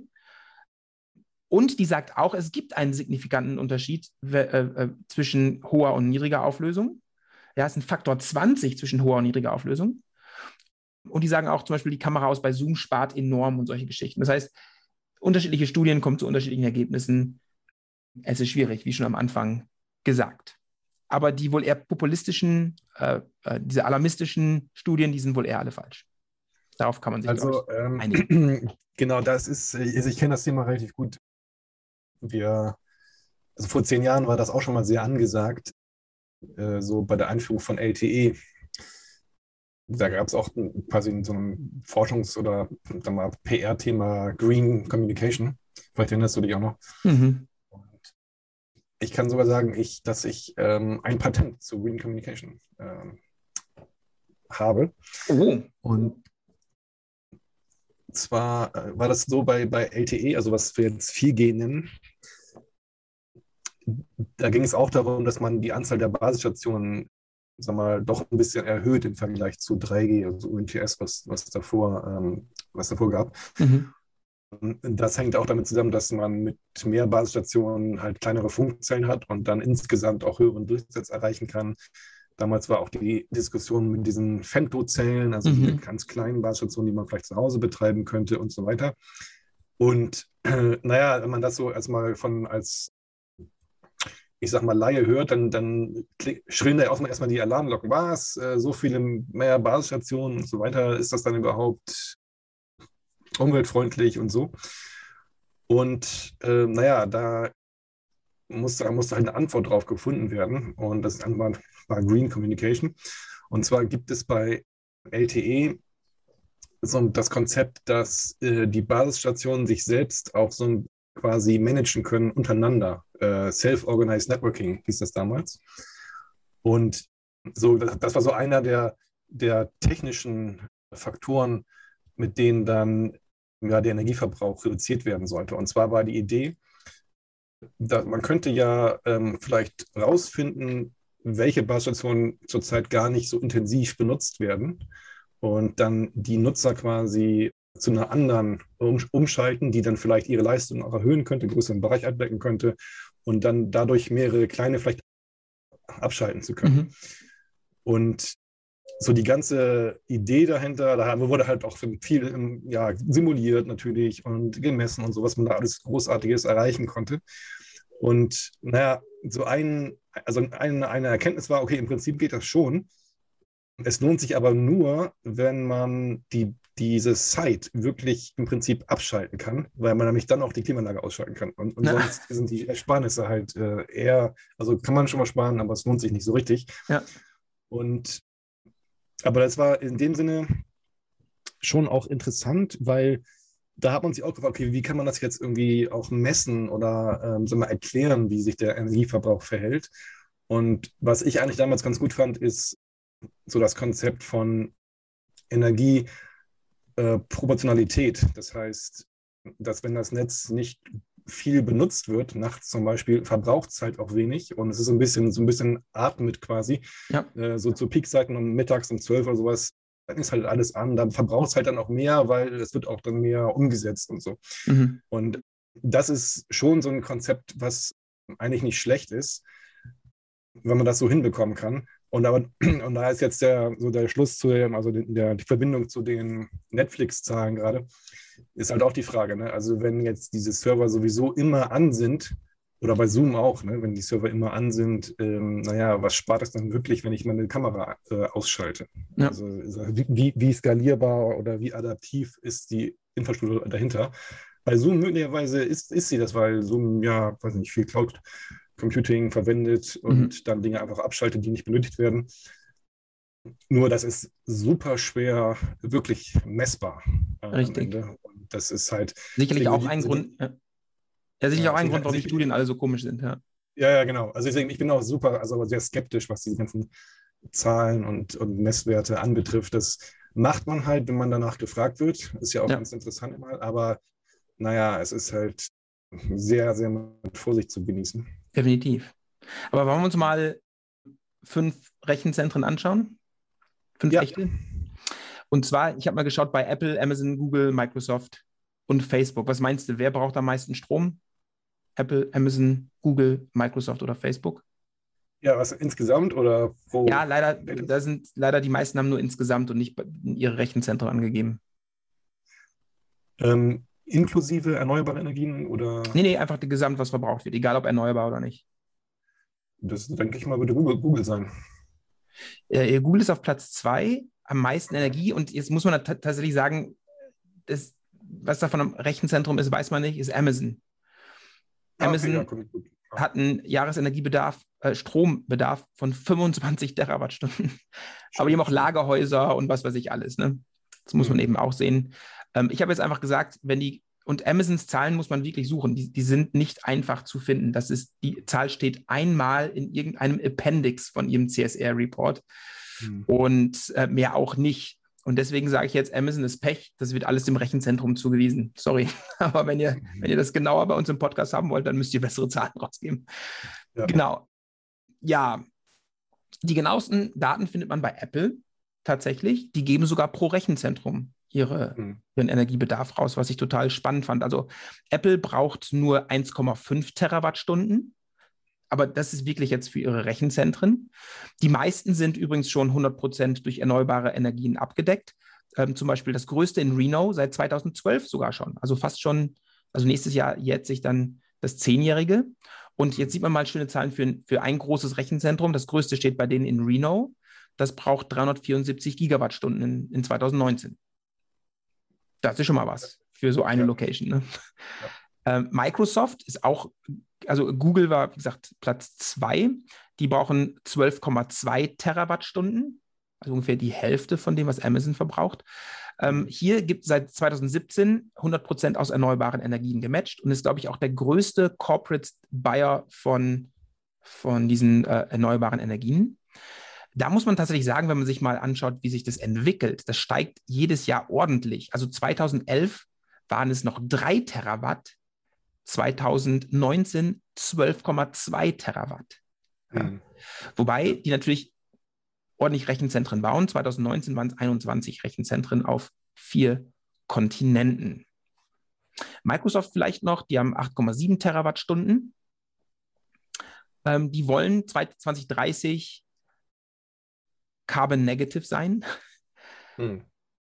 Übrigens bei denen auch immense Steigerung. Also 2019 8,7, 2017 waren es noch 6,3, 2020 haben die schon ihre Zahlen veröffentlicht, äh, 10,2 Terawattstunden. Auch da immenses Wachstum, muss man auch sagen.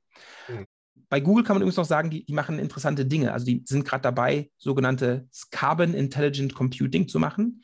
Die schieben ihre Workloads zu Rechenzentren bei denen erneuerbare Energien gerade besonders viel produzieren. Das machen die genau, gerade. Also eins davon steht fast in Sichtweite von unserem Campus. Das ist nämlich in Emshaven in, hm. in, äh, den Niederlanden. Ja. Und das ist das, das Googles Data Center, das als erstes ähm, zu 100 Prozent aus erneuerbaren Energien betrieben wurde. Die nehmen das sehr ernst, muss man wirklich sagen. Ja, gut, was? auf der anderen Seite, ich meine, das heißt nur, dass sie halt, was ja in Deutschland äh, zum Beispiel und wahrscheinlich auch in den Niederlanden geht, einfach äh, beim Stromprovider einfach das Häkchen bei Renewable anklicken. Genau, die kriegen auch das, ja. In der Gegend gibt es ja einfach auch sehr viel Windenergie, ist ja nicht wie Bayern oder Baden-Württemberg. Ja. Sodass, ja, das sind dann einfach, die kaufen einfach dann äh, so, sogenannten grünen Strom vom Provider. Genau, das sagen sie aber auch ganz offen in ihren, in, ja. Report. Sie sagen, wir, natürlich benutzen wir noch Grid Energy, also Sachen, die auch Klar. Äh, dreckig gemacht werden, aber wir matchen das eben eins zu eins. Mhm. Genau. Und die wollen aber das alles, das ist, ich habe das Jahr vergessen, aber die wollen dann irgendwann tatsächlich echt carbon neutral sein und dafür brauchen die dieses Carbon Intelligent Computing, dass sie eben Rechenzentren benutzen, die tatsächlich aktuell großteilig durch erneuerbare Energien dann auch betrieben werden können.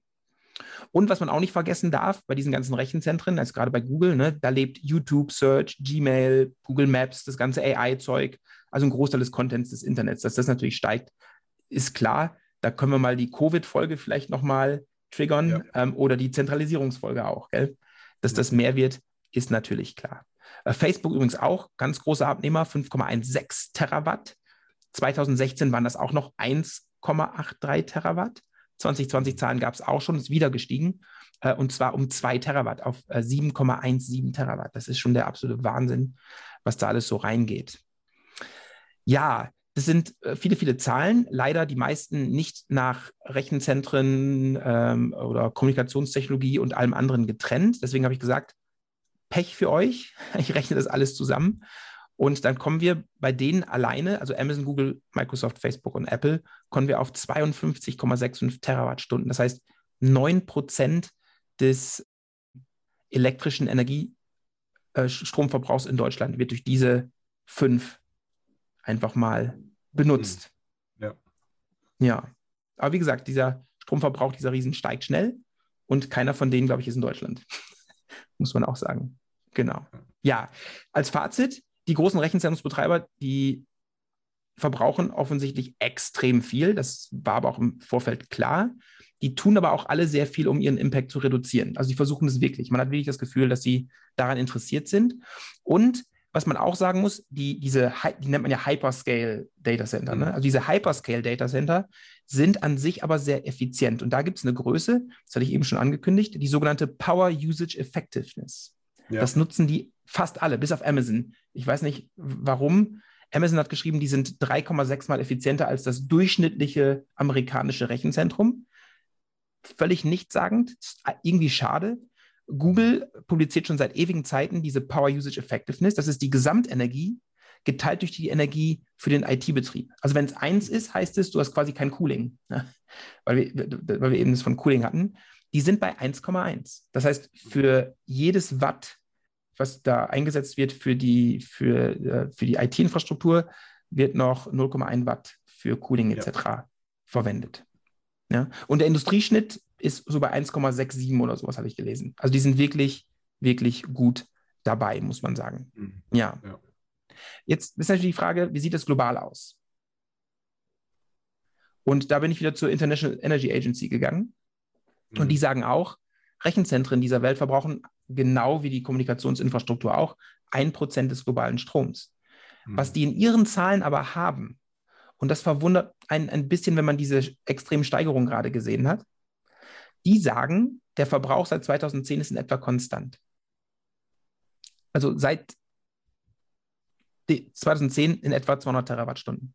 Mhm. Und die fünf von eben sind ja, mehr als 25 Prozent davon, wenn man das mal sich so anschaut.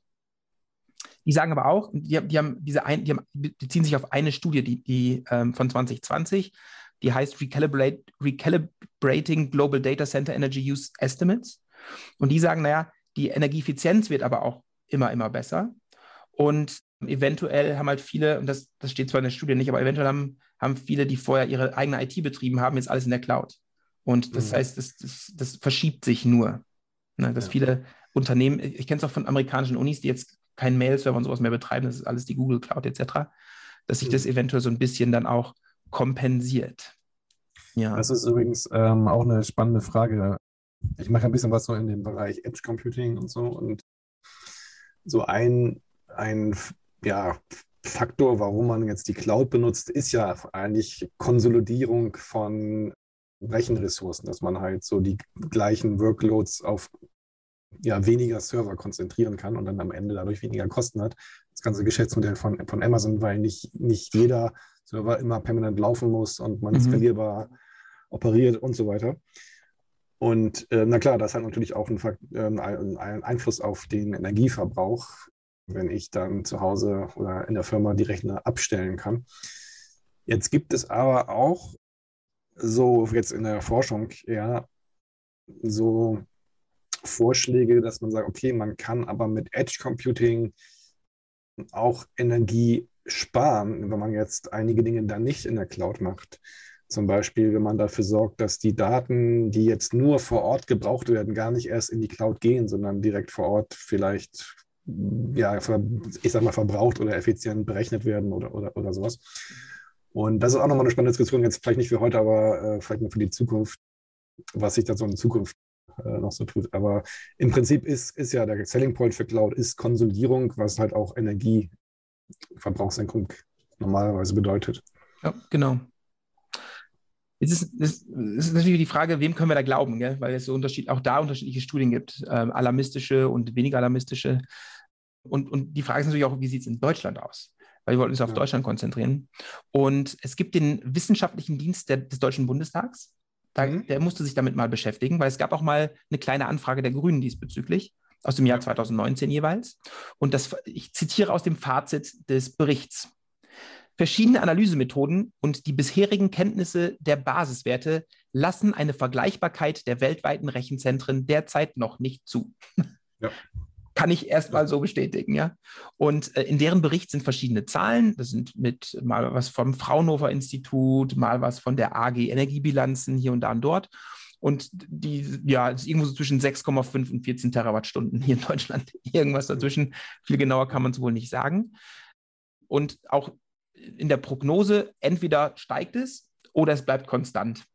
Hm kann man wohl nicht so genau sagen. Jetzt, wenn wir jetzt mal den Extremwert nehmen, die 14 Terawattstunden als Basis, dann pro Person in Deutschland würden Rechenzentren in Deutschland nochmal 0,17 Durchschnittsmenschenjahres Energiebedarfe pro Person hinzuaddieren.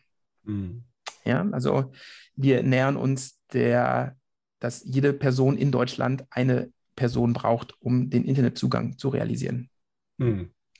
So, was fehlt dann noch? Also wir haben Rechenzentren, die Netzinfrastruktur, so ein bisschen zumindest, weil die Transit-Provider haben wir jetzt nicht die großen drin, so wie Level 3 oder sowas. Was fehlt noch? Ja, die Nutz Nutzersysteme. So, genau. Also wir haben Haushalte und die Industrie noch irgendwie, ne? Die müsste man noch äh, reinnehmen. Das machen wir auch ganz schnell. Da habe ich wieder die AG Energiebilanzen e.V. Zahlen genommen. Also laut denen haben wir bei Haushalten 125,7 Terawattstunden Verbrauch, 17 Prozent davon für Unterhaltung und Kommunikation. Und ich habe gesagt, Unterhaltung ist heute Internet, in irgendeiner Form internetfähig, gehört dazu. Habe ich nicht mehr mhm. versucht, äh, genau zu recherchieren. Diese 17 Prozent kommen vom Bundesverband der Energie- und Wasserwirtschaft. Wie gesagt, alles einfach hinzuzählen, also 21,37 Terawatt durch die Haushalte. Das bedeutet ein Viertel Durchschnittsmenschenjahresenergiebedarf pro Person in Deutschland äh, kommt noch hinzu. Wenn wir jetzt die Industrie uns noch anschauen, haben wir, da haben sie es in, in Petajoule pro Jahr angegeben, musste ich umrechnen. Die Industrie verbraucht für I&K 8,75 Terawatt, Gewerbe, Handel und Dienstleistungen nochmal 27,1 Terawatt, also ähm, deutlich mehr. Wenn man jetzt Haushalte, die Industrie und Gewerbe, Handel und Dienstleistungen zusammenzählt, ja, sind wir bei 0,7 Durchschnittsmenschen Jahresenergiebedarf pro Person in Deutschland. Mhm. So, jetzt zählen wir mal zusammen. Der Energiebedarf für das Netz pro Person in Deutschland ist 0,05 für den ISP, beziehungsweise 0,1, wenn du noch einen zweiten Vertrag oder wenn du einen dritten hast, musst du jeweils immer 0,05 hinzuaddieren. Ähm, dann 0,17 für das Rechenzentrum, 0,7 für Industrie, Handel und Haushalt. Jetzt fehlen natürlich ein paar Sachen. Die Transit hatten wir schon genannt. Ähm, dann Dienste, die wir im Ausland konsumieren, müsste man ja eventuell noch anteilig mit reinrechnen. Caching-Infrastruktur. Bei IXB habe ich angefragt, beim, äh, beim DKIX habe ich angefragt.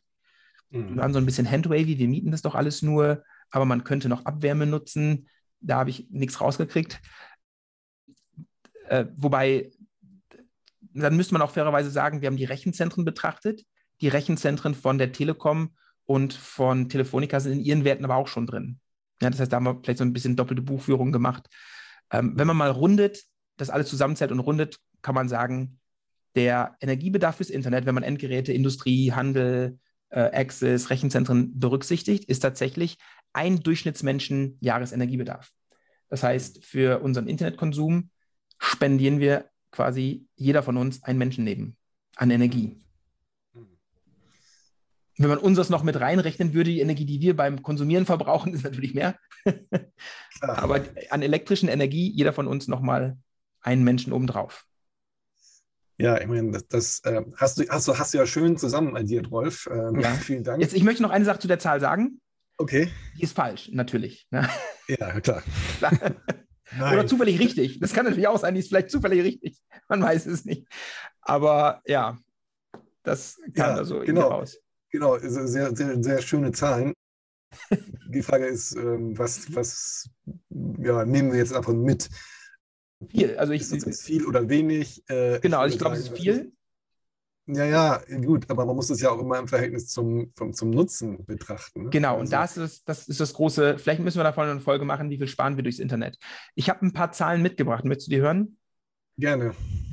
Also, so bei der Frage, was spart das Internet, da, da gibt es verschiedene Studien, einige auch von Google, da kommen natürlich fantastische Zahlen raus, ne? also zum Beispiel, äh, dass man, wenn man Gmail vergleicht mit E-Mail selbst hosten, mhm dass man je nachdem, wie viel Mail-Aufkommen, welchen Server du nutzt, etc., etc., ne, kannst du bis zu 98 Prozent der Energie einsparen. Ja, klar. Dadurch Konsolidierung, etc., etc. Genau, wenn ich meine, klar, wenn ich meine E-Mail den ganzen Werbetreckern selbst schicken müsste, das kostet mir ja viel mehr Energie, als wenn Google das macht. Genau. Google auswertet. Und durch Google Workspaces, das, das war mal äh, G Suite, ja also die, diese ganzen Office-Geschichten, sagen sie bis zu 87 Prozent. Aber auch da muss man sagen, ist alles handwavy, ne? Ist einfach unfassbar schwer zu sagen. Ja, und diese ganzen Lifecycle-Betrachtungen sind noch nicht drin. Äh, Land und Water sind noch nicht drin, weil das sind auch zwei wichtige Ressourcen, die man eigentlich, wenn man fair ist, noch mit irgendwie betrachten müsste, etc.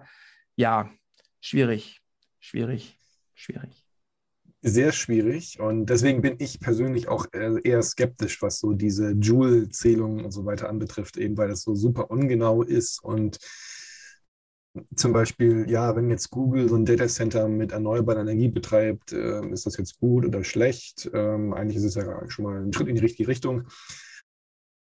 Sollte man das jetzt irgendwie speziell bilanzieren? Keine Ahnung. Wir haben ja in der letzten Folge auch so ein bisschen äh, sag mal, kritisch über äh, den Markt und so gesprochen, was da alles schiefgehen kann. In diesem Fall würde ich tatsächlich sagen, statt diese ganzen äh, Joules zu zählen, vielleicht sollte man das einfach besser den Markt überlassen und sagen, CO2 zum Beispiel äh, überall ordentlich bepreisen und so und dann einfach dafür sorgen, da muss man halt gucken, dass man mit dem Geschäftsmodell, was man hat, äh, seine Kosten decken kann. Und wenn dann irgendwie Netflix zu teuer wird, dann merken es am Ende vielleicht die Kunden oder Netflix schmeckt es selber. Äh, das ist einfach, alles andere ist so ein bisschen Augenwischerei, fürchte ich auch, ähm, so diese, diese, diese ganzen Bilanzen zu erstellen.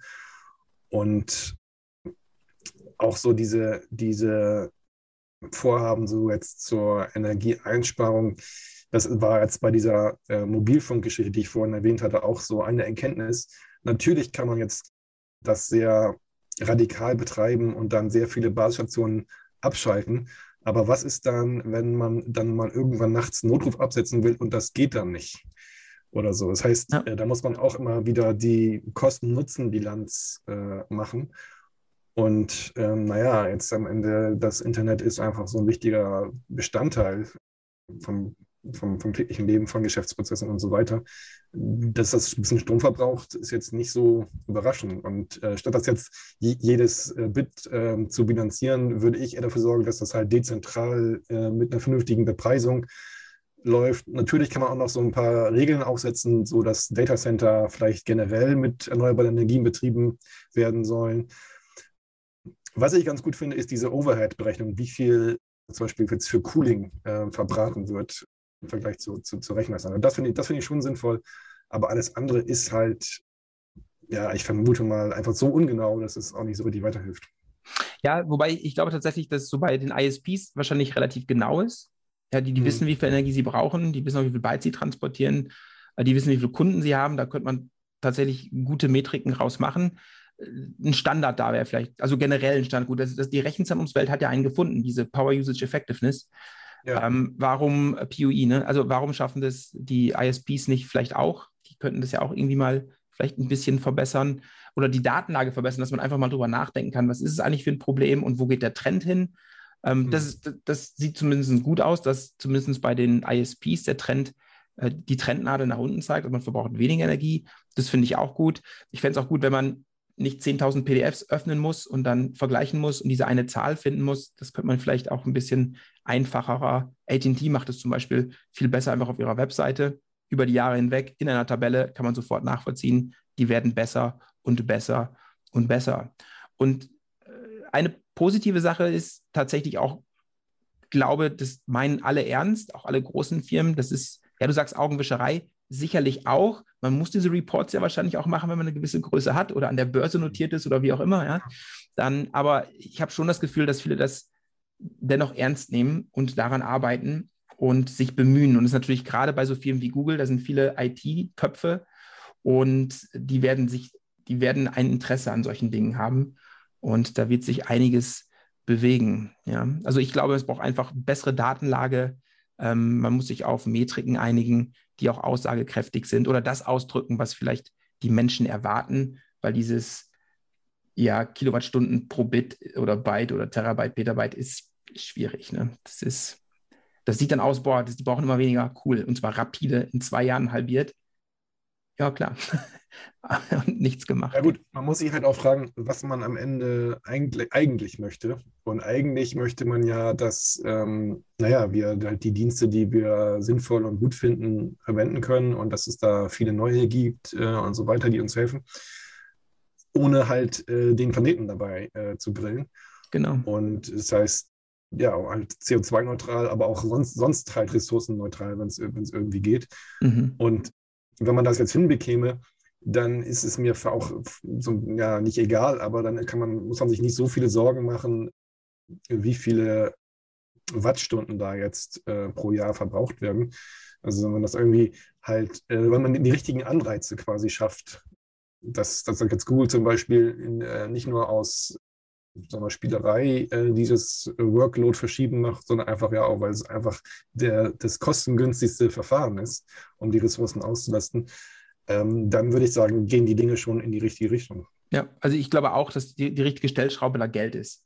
Also es ist. Genau, genau. Und das muss anders einfach, kommt man da nicht dran. Ja. Klar, das ist jetzt auch wieder schwierig, weil solche Sachen kann man natürlich ähm, eher national oder regional regeln. Und äh, diese Firmen operieren aber global. Und da muss man auch ein bisschen gucken. Aber im Prinzip naja, also äh, ich glaube, so in der EU geht das ja auch in die Richtung, dass da die so Incentives ähm, dementsprechend aufgestellt werden. Ja. Es ist auch so, dass tatsächlich, ähm, ich glaube, der Blaue Engel macht mittlerweile so ein Rechenzentrumssiegel und solche Sachen. Ne? Also, ja. Da gibt es dann auch schon ein paar Dinge. Ähm, ich habe mal ganz kurz reingeschaut. Ich glaube, ähm, dass, ich glaube, Server müssen im Schnitt 20 Prozent mindestens ausgelastet sein, was weiß ich, stand da alles drin die Kühlanlagen dürfen kein Halogen verwenden oder so Sachen. Da, da war schon einiges drin. Ist auch mehr ja. als nur der Energieverbrauch. Ähm, da tut sich dann doch schon einiges, muss man sagen. Ja. Mhm. Und für uns heißt es tatsächlich, wenn man sich mal die Energiebilanz anschaut, äh, energiesparende Endgeräte in Summe machen sehr viel aus. Ne? 17 Prozent des Energiebedarfs zu Hause und das sind ja ein Großteil des Gesamtenergiebedarfs, geht dann für I und K drauf und lieber äh, wired als wireless. Das habe ich auch mitgenommen. Ne? Also lieber per Kabel ins Internet als drahtlos. Hm. Was ja, nicht immer geht, würde, wenn man gerade im Auto ist, gell? Wollte ich gerade sagen. Also, also ich würde das nach Anwendung. Aber das ist auch die Frage. Ne? Also sollte man jetzt vorschreiben, wie viele Wattstunden so ein DSL-Router verbrauchen darf? Oder sollte man einfach sagen, ja, die Energiepreise sind einfach so und die, jeder muss halt gucken. Also genau, halt, darauf wird hinauslaufen. Also klar, meine, es, gibt, es gibt schon, es gibt ja schon, ähm, also auch vielleicht nochmal ganz kurz, also als, als ein äh, Fun Fact. Es gab ja auch in der EU, glaube ich, so diese Diskussion, dass äh, so über Standby-Verbrauche mhm, genau. von, von Geräten. Und ich weiß nicht, so die ältere Generation hat ja ganz gerne auch dann mal Geräte physisch vom Netz getrennt, Stecker raus. Das ist natürlich aus Energieeffizienzsicht hervorragend. Man bedenkt, dass aber auf den ganzen Kisten irgendwelche kleinen Rechner laufen oder sowas, äh, die auch immer so ein bisschen laufen gehen, manchmal gar nicht immer so gut.